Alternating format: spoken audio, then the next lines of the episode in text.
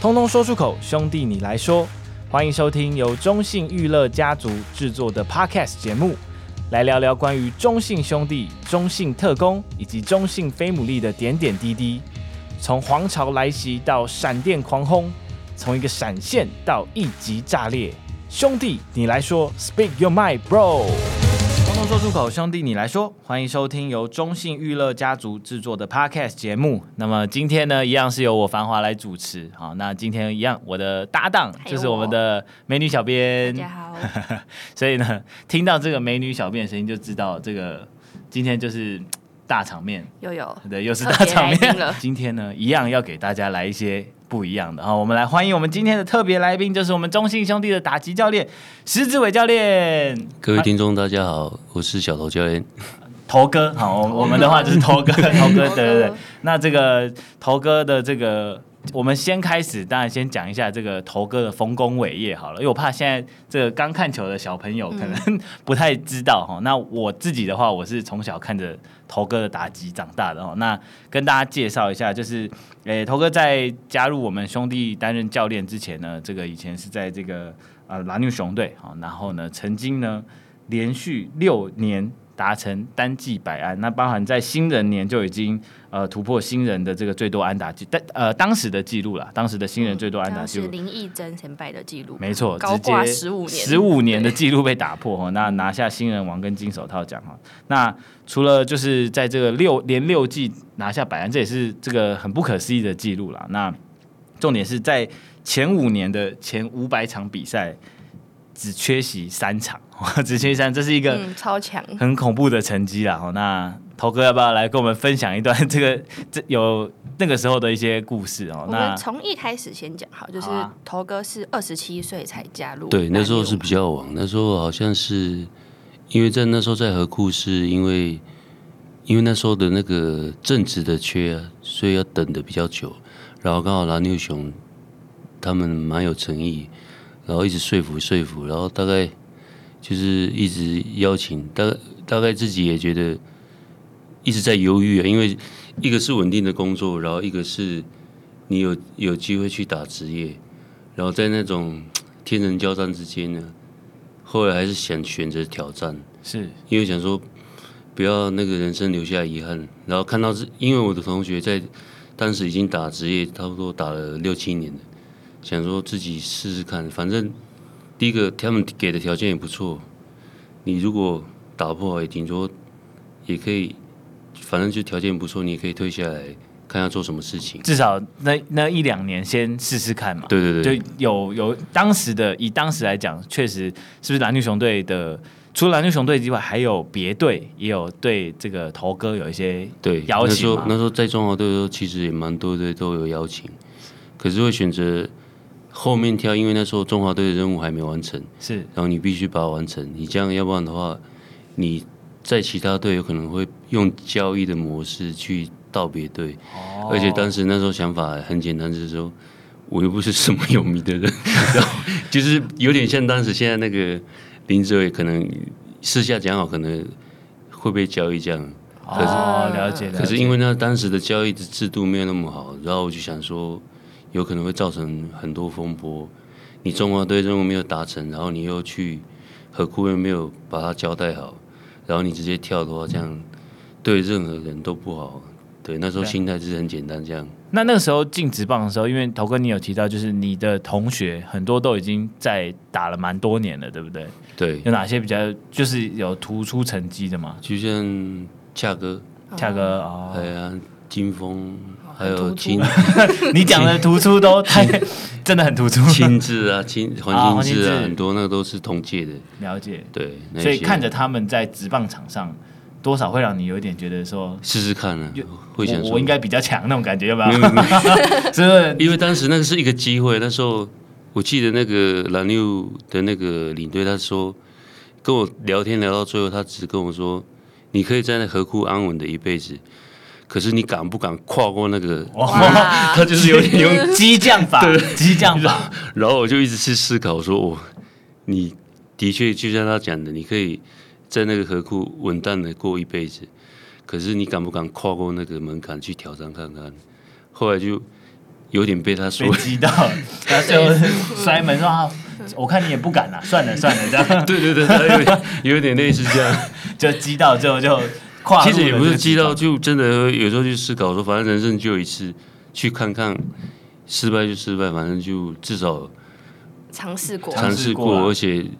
你不知道那个直棒那个舞台，你你怎么以后跟人家讲说那个感觉或是什么样？确实，而且也会想知道自己在你在河库可能打的很安稳、很不错的成绩，但在职棒会是什么样的？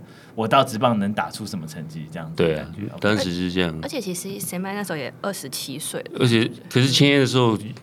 的不知道第几天就有点后悔，为什么？就觉得哦，还蛮硬的。我以为是你选秀的时候坐在旁边，然后想说看旁边那个十八岁、二十岁的哥哥怎么坐在这里。对，当时就我因为那个训练量跟那个业余不太一样，完全不一样是吗？就觉得哇，真的跟我想象的完全不一样，所以有点我有点刚开始有点害怕。但是那个谁在说，就是跟业余的时候。的强强度差很多，但是你前五年五百场还是只缺席了三场。对啊，然后又从新人年开始就单季百安六年。不过那个是跌跌撞撞，因为第一年的时候，那是我们蓝绿全是日本教练。是，其实前半年是打的真的很差。那时候我记得好像打了两三个月，还在一成多。可是因为那时候我们的那个人没有像现在那么多，因为教练会给你的机会会比较多。因为他跟板凳之间，他会去衡量嘛，是你还是会比他会觉得你还是比板凳球员还是比较好，所以他会一一直一直不断的给你机会。嗯，可是现在的选手的压力不太一样，你可能打三次、四次成绩不好，你可能有可能就被换。确实。可是我们那时候是十几次、二十次打不好，你继续下，然后在那个在那个情形下，你就是不断的累积经验，然后失败经验，然后一直做，一直做。那个也是不不同的压力啊，就是你必须要下，啊、但是你又打不好，你自己也会。有时候你打打到最后打不好，回板凳那边，你会觉得很对不起板凳球员，嗯、然后 又站站着这个先发打线。对对对，你会这样子，然后有时候你会担心其他球员异样的眼光，但是教练还是一直信任你，一直给你下。那个时候有不适应的感觉吗？就是说是会觉得直棒的投手特别。难对付嘛，因为那时候毕竟我们在业余当然没有羊头这种东西嘛。应该说当时因为比较策略上都比较单纯，后来打了两个月才知道说原来投手都在骗你，就就引诱球很多，所以你都会去挥到那个不好的球，然后后来慢慢调整以后就觉得。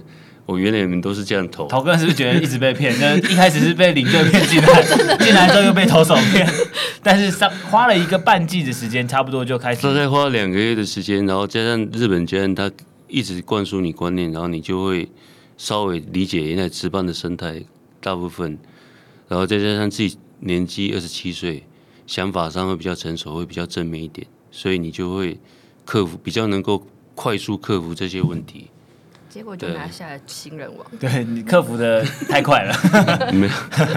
OK，那呃，这个是头哥以前呢、啊，这个教练以前在这个打击选手时期哦。那其实呃，退的算是也蛮，就是待的也没有太久的选手生涯，最后就在二零一四年就已经决定要转任球探，然后后来呢，再过一年之后，呃，来到我们的中信兄弟担任教练。其实。以头哥，我我其实昨天要访之前，我稍微再去查了一下头哥的成绩。其实，在最后几年，你的打击表现还是维持在一个一定的水准上。但是，你是已经有特别想好说，哦，我差不多在这个时候就要就已经有下一步了，还是这就是一个是一个人生规划，还是领队？你敢不敢转球探？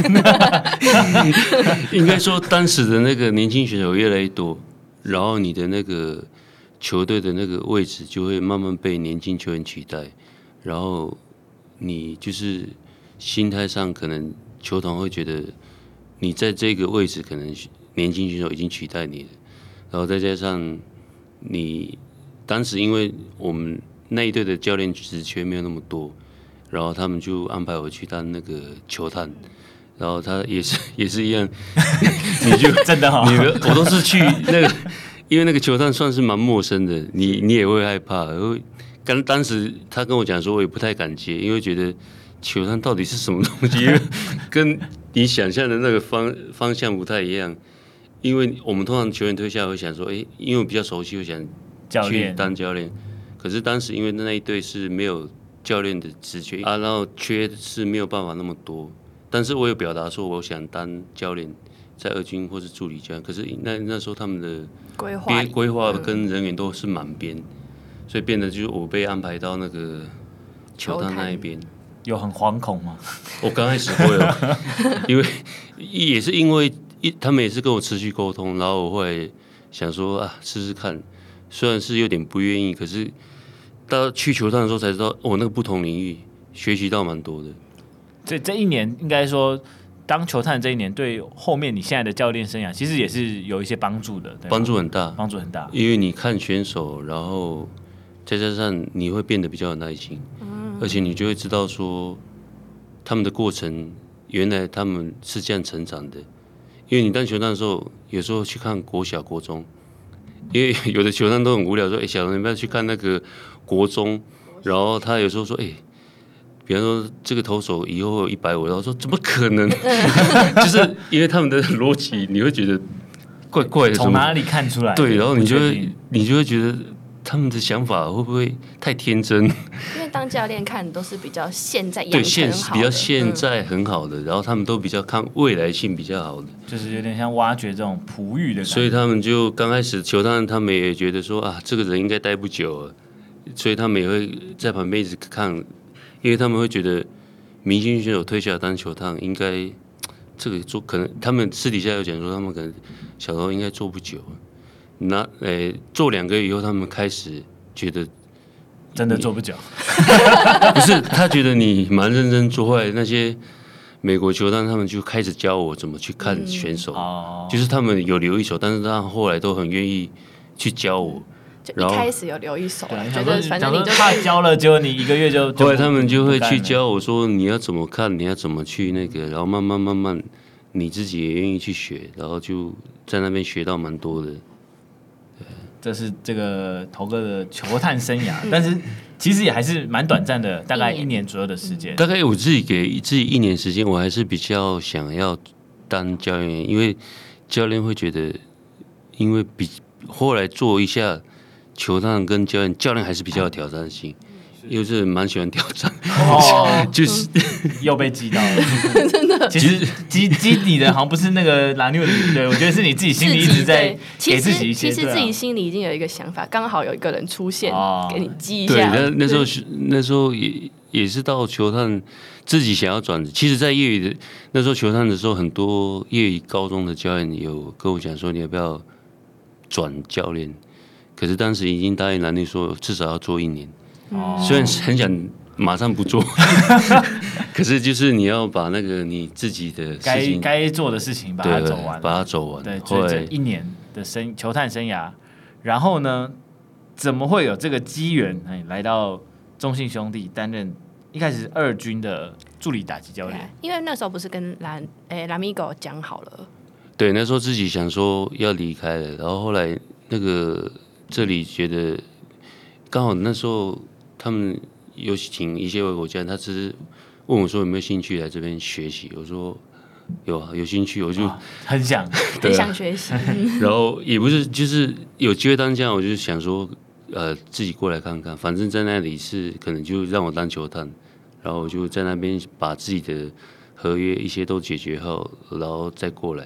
虽然闹蛮大的风波，因为对方会一直觉得我好像来这边当球探，哦、把那些资料库啊，那些很重要的资料库带过来。哦、所以他们那时候是怕这样，所以有那个领队都。那时候领队比较抓狂了一点，哦，偷偷小爆料。而且因 因为因为什么算是一直以来都是蓝 new 的体系，对对对，他可能觉得协同存在，对，结果突然跳跑到黄山军这样子。那时候想法真的是蛮蛮单纯，是想过来这边学，纯粹就是。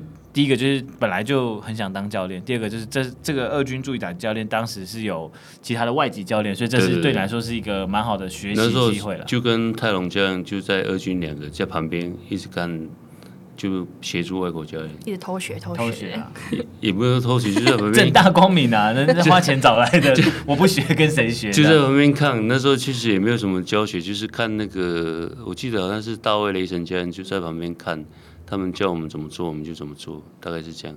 我反而那时候是三垒指导教练学的比较多，因为都是站三垒指导 那可是这样的，呃，应该说马上进入教练的生涯，会不会让你有一点？压力说，因为虽然说你可能之前就有想过有这个规划，可是毕竟马上就转教练，你有没有想过说，哎，那我我能带给选手什么样的东西？还是其实一直都有在思考这样的事情？那时候反而没有压力，因为是是来这边学的嘛，所以这边的这边的球团，我说现在我球团给我的那个给我们的资源，然后蛮蛮大的，就是就等于是协助我们去。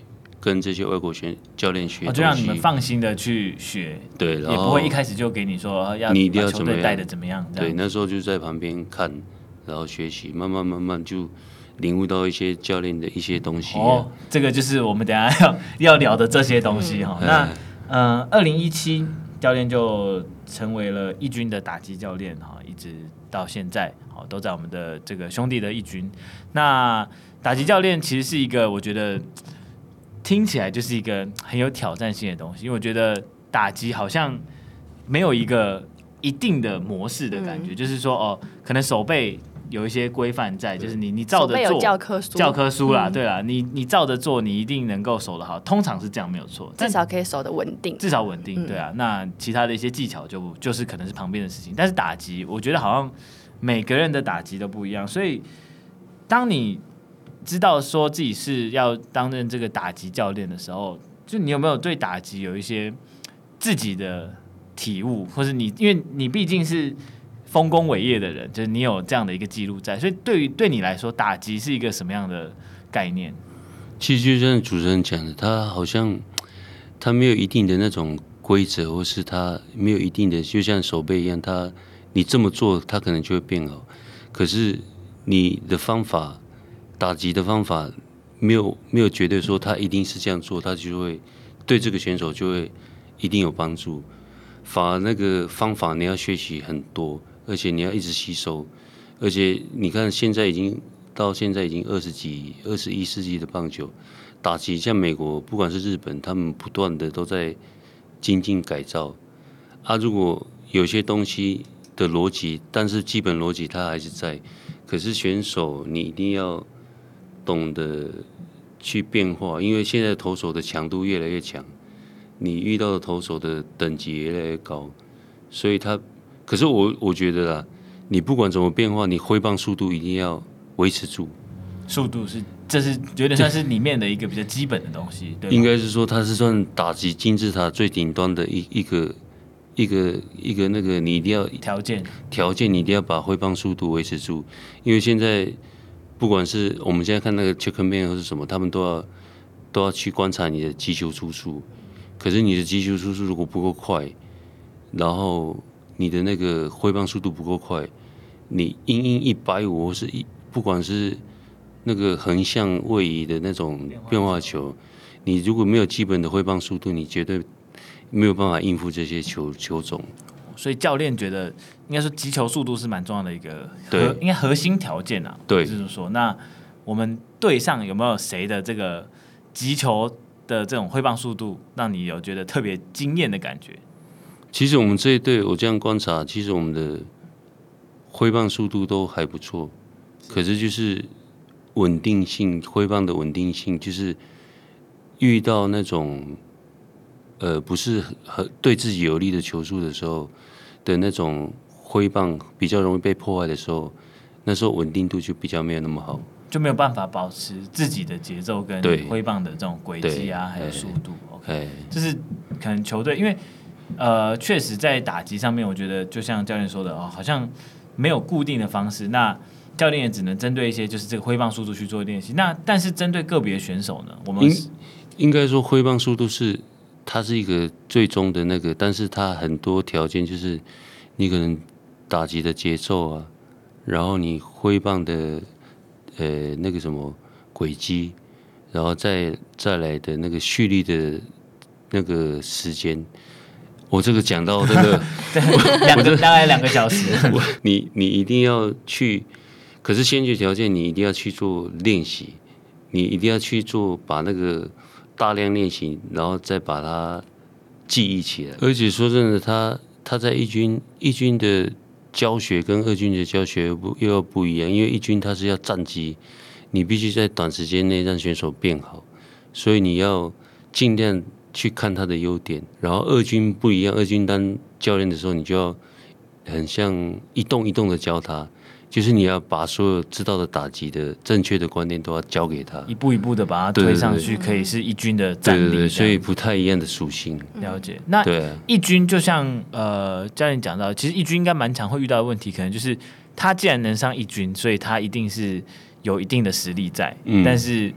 总是会有打击，遇到一些低潮的时候，嗯，那可能就像头哥说的，稳定度比较不够的时候，或是说他的就是打击，就是近期就是找不到好的状况，在一军应该很常遇到。所以教练怎么样来面对这样的，就是或是说帮助选手去面对这样子的一个高对高低潮？我觉得第一个就是训练嘛，然后你还要还是要注意他们的那个。心理状态，因为通常在一军的选手的他们的心理压力都特别大，然后也比较容易得失心。但是你就是要坚持，就是他们的打击的基本一些那个基本原则跟他们基本动作，一定要让他们维持住，要不然他们维持不住的话，如果突然低潮来了，他的那个低潮的时间会很长。哦，对。就是其实基本的概念就是很很固定啊，你只要能把你应该要做的事情做得好，对，其实你的低潮也是短暂，而就是也不会这么严重的，嗯，应该是这样说嘛。对，OK，那这是呃教练的一些想法。那以现在的棒球来说，不管是我我我其实有点好奇，头哥你这样看现在的投手，跟你在这个以前在 La New 的时期，你会觉得现在的投手有？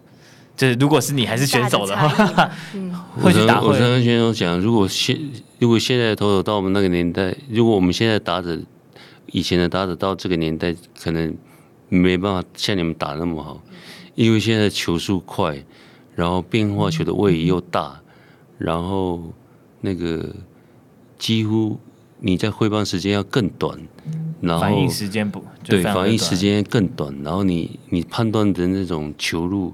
时间更短，所以你的那个再加上现在的球员的竞争力跟我们那时候竞争力又差很多，因为你现在可能三次打不好就要被换，我们那时候可以十几次、二十几次，所以他们的打不好的那种心理的压力是更大。确实，对啊。那教练有没有印象？因为我记得以前大概我们那个在教练在打球的时候，其实有些投手大概投到一百五十、一百四十八、一百四十九，就会觉得哇。以前最记得就是潘伟伦家出来丢我们打者说哇，今天这一场可能 打个两分就很难。然后现在有像富兰哥这种最慢一百五，最慢一百五，均速就一百五 up 了。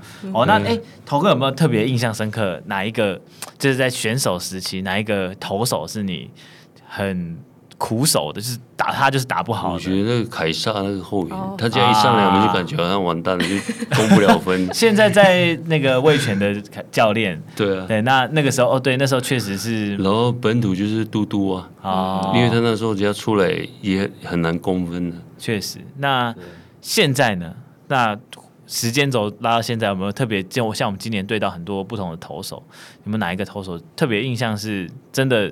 感觉你现在去打也打不到，打不好的。其实昨天那个投手就蛮强，刚龙嘛。你要说他四分可以超过五分，其实还蛮少见的。确实，他算是蛮稳定的一个投手。对啊，他算是蛮稳定。其实现在的洋投都很难打，对每一队的。大家找来的好像都，所以你不知道从哪里找来的。记得记住，我们好像是，呃，别队对我们十八连战都是羊头。对啊，我们说打的真的是，我们那个真的很硬。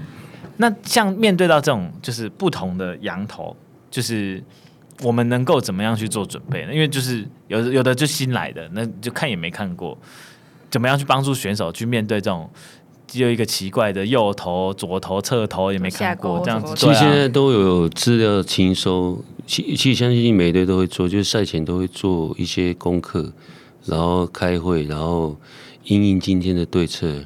可是就算知道对策，你下去的临场的那个反应，有的时候还是因为陌生，还是没有办法完全掌握这样。以以前会有，像是我现在每天，比如赛前都会有打击那个。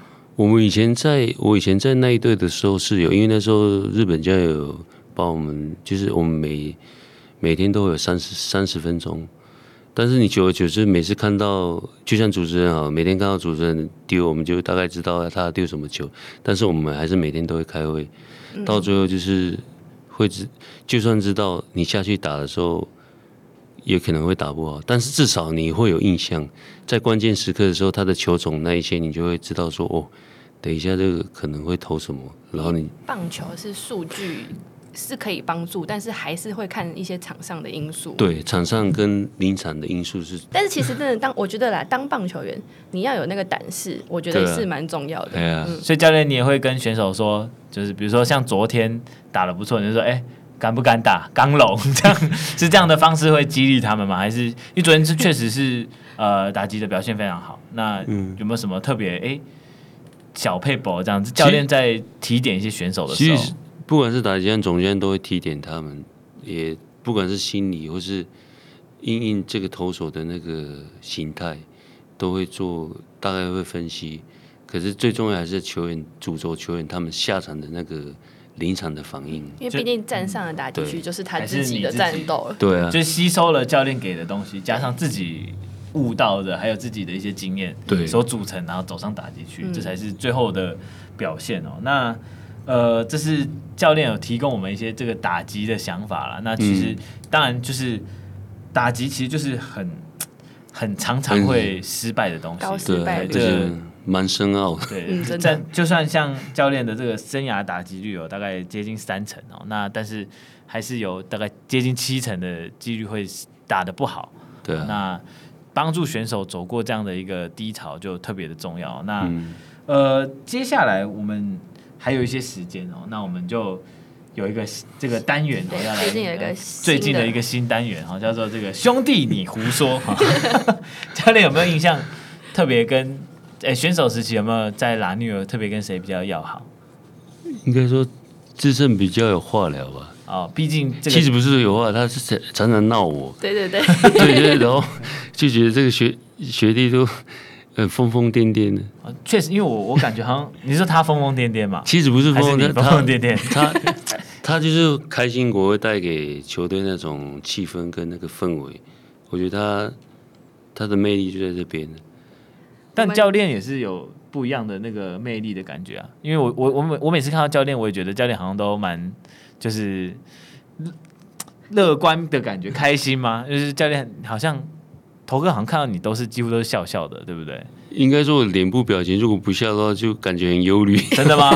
所以，所以我，我下次看一下。我们这边就是有那个安姑前辈，我们先找了何哥，哦、何哥他有一个，他首先他讲说，头哥永远都是一号表情，他的一号就是笑的啦。但是没有头哥有时候就。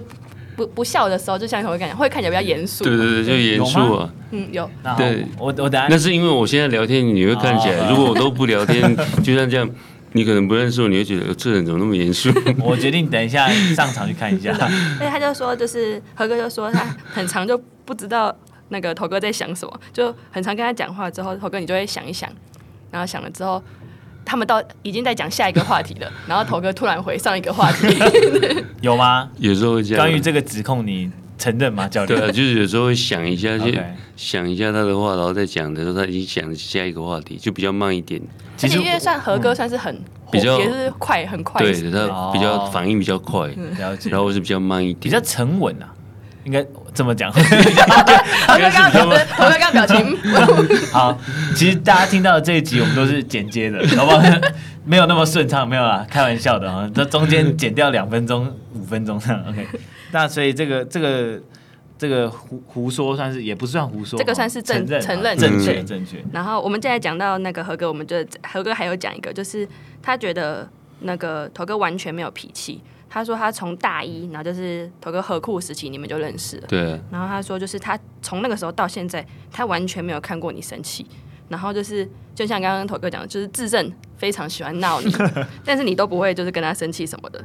然后他讲了一个故事，就是以前在国家队，因为头哥那时候算是年纪比较大的选，所以都当队长。嗯，然后他就说那时候热身的时候啊，训练一些都他们都是要队长去喊 Go，然后大家就会冲。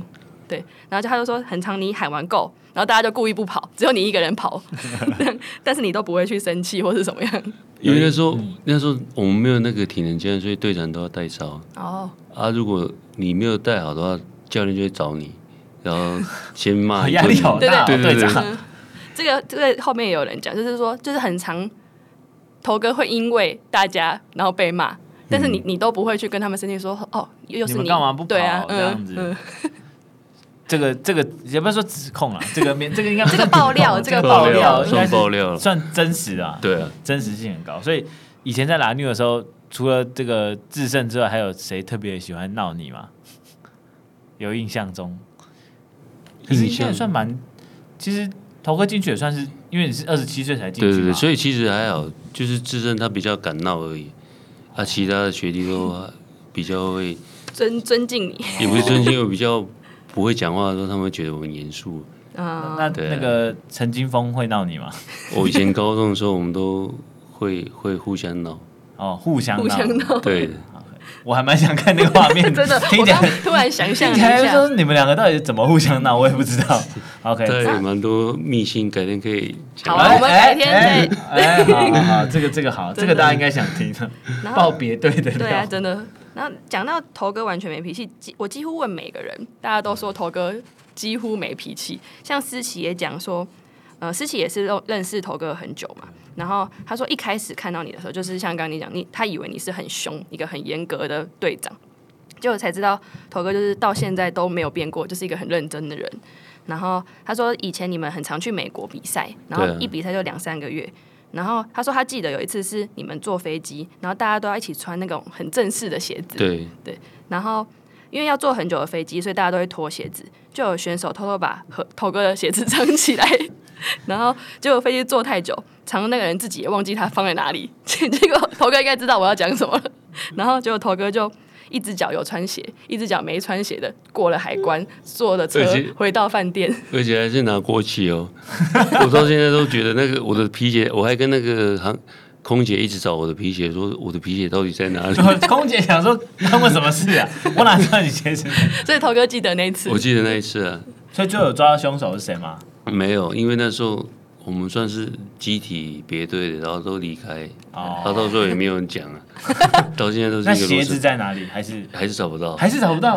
还是找不到？思琪说最后回饭店有找到吗？没没有？也是不晓得，我印象中没有哎。对啊，就在 消失在飞机上。而且我还想说，所以这样海关过得去啊？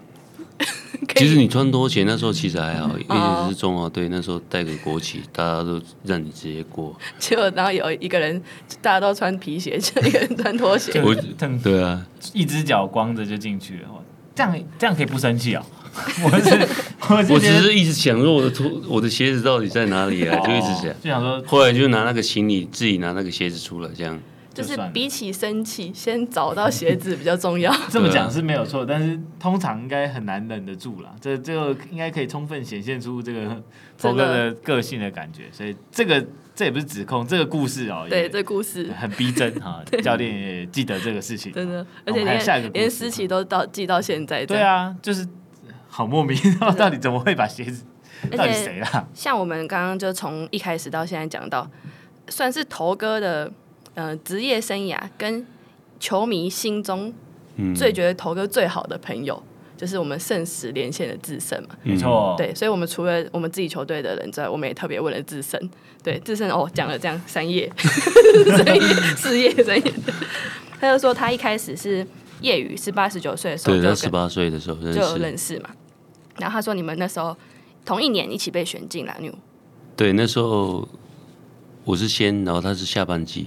然后他是下半季，对，嗯，然后他就说，他第一次见到头哥的时候，他没有觉得你们会是好朋友，嗯、因为他觉得你们两个是完全不同个性的人。对，他几乎是很乐观，然后我就我就觉得他怎么那么闹，对啊。所以头哥，你第一次看到资深前辈的时候，你有觉得？因为他十八岁嘛，有时候我就觉得这个选手怎么跟我想的不太一样，差了快十岁呢。对，那时候快差了快十岁，然后在合库。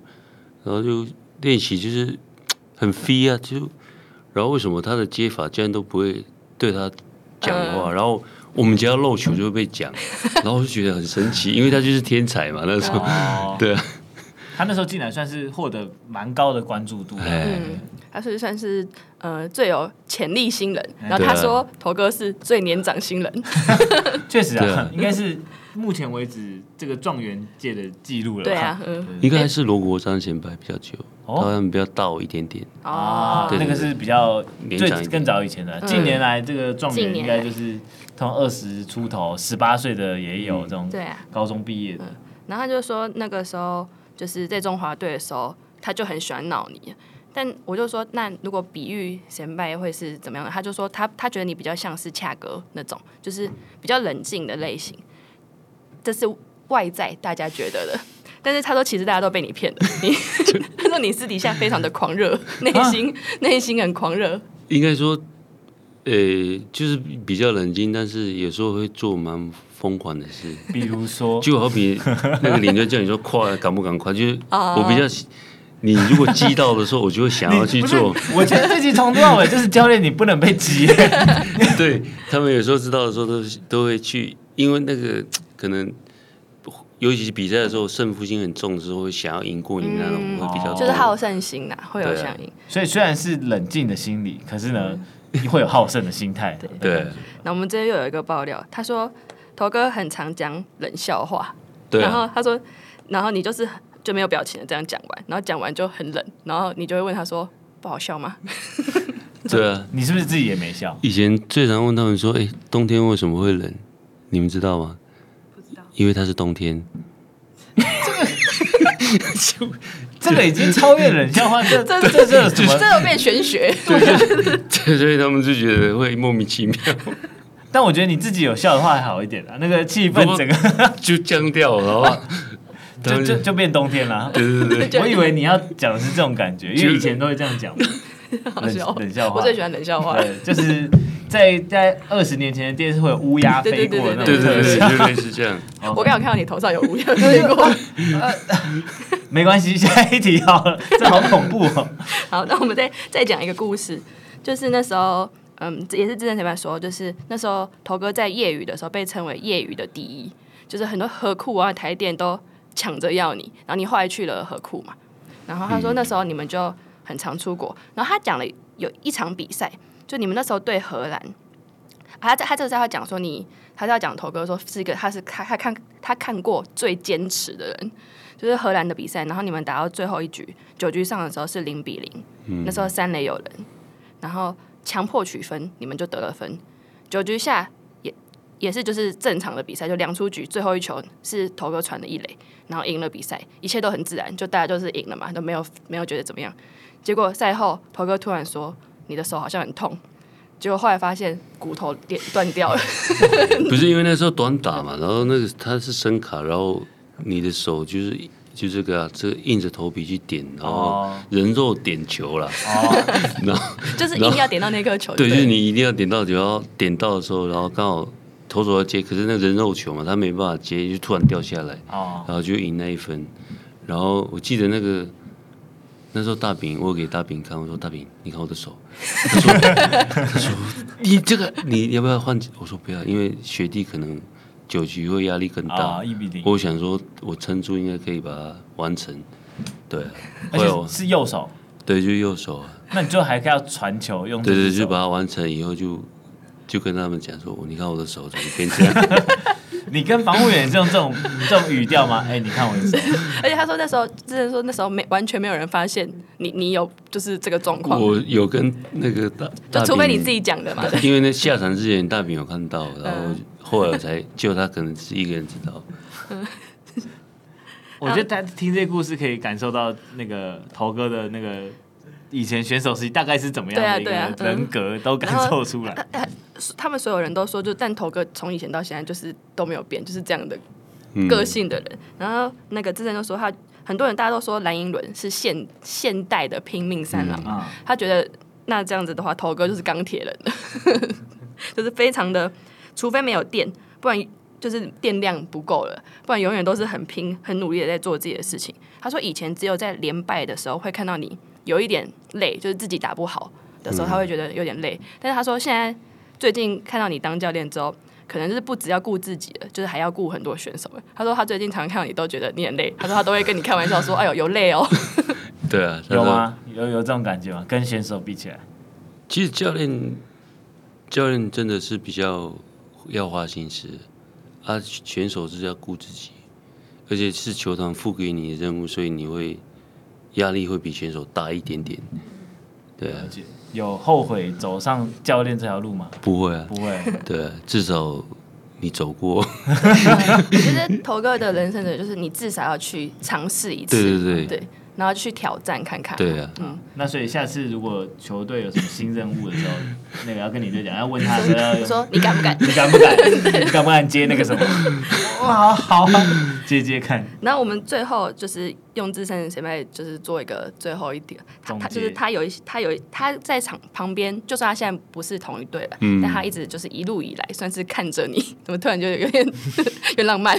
有点浪漫了。对，他说他就是觉得你就是从选手到教练都一样。都是一个默默付出的人，虽然不是最耀眼的那一个，我就突然有点、嗯、对啊，放放那个 BGM，对，虽然不是最耀眼的那一个，但一定都是功臣之一。就像你一直都是在他印象里，你一直都是打他的第二棒，就是不是那么显眼耀眼的角色，不是开路先锋啊，不是中心棒次，但是却一直都是很重要。然后他也知道你的初衷一直都是一样的，就是默默在做该做的事情。然后他说他知道，就是很有时候。输球的时候啊，就是球迷会骂打击教练什么的。他说：“但是你就是只要做好自己的事情就好。”他觉得说，教练最重要的工作就是帮助球员。呃，或许球迷不能理解，但是选手能够理解，选手能够有得到帮助，就对他们来说最重要的事情。对，有很感动吗？听完这段，其实我我其实就是刚刚这样讲的话，我觉我觉得选手也要那种认知，就是你不一。你你在球场上的工作啊，你就尽量把它完成。或许你不是最闪亮那一刻，可是就好比打击好了，你可能呃二垒无人出局，你需要推进的时候，你有办法在无论如何有办法把这个人送到得点圈。你有那种观念的时候，进行打击啊会不会差到哪里？而且你就会无时无刻都会想办法说，我要我要。替球队想要做什么事，你这个打击的那个基本那个观念，我觉得会很好。嗯，大概是这样。了解，这是一个打击的心法啦。嗯、那对啊，当然这个还好。我们节目最后哈，这个浪漫的最后一个收尾。那好，最后收尾，让这个教练来有什么话要跟这个？因为志胜讲那么多嘛，那给你隔空跟他 喊话喊话一下啦。他说那么多，你要跟他说什么？我要跟他说，就是其实跟他认识差不多，也等一下，你是要过一阵子二十几年，我觉得他虽然看起来很闹气，他都蛮认真，然后也一直在做他自己的事情，然后他其实也常常帮助学弟，然后不管是自己，虽然有的球迷看他会觉得怎么好像吊儿郎当或是干嘛，或者是就是让。看起来就是无无恶不赦这样，就是就是那种，其其实就是在那种球场中那种那种很让人家会有时候爱又爱又恨。可是我觉得他也是都是保持他初衷，就是为自己的工作、为自己的球队在努力。他在这里的时候，这一队也是一样。我觉得他到哪一队都是一样，都默默把自己做好。但是我也希望他能够打久一点的，对。好哇！最后用这个感性的告白 来这个圣石连线 做最后的结尾。改天看我们有没有办法请到。那个圣峰，我的人生成就达成。对，然后他那个，我我们先留着哈。头哥还欠我们一个这个对峰哥的爆料，峰哥的爆料。哈，我们先留着 哈。今天感谢这个我们的打击教练石志伟教练来到我们的兄弟来说，那也跟大家分享了很多这个关于打击以及这个教练方面的一些这个想法哦。那接下来我们也持续的有非常多的这个呃。教不管是教练或球员会来上我们的单元，所以欢迎大家继续的期待。今天的兄弟你来说就到这边，谢谢大家的收听，谢谢拜拜，谢谢大家。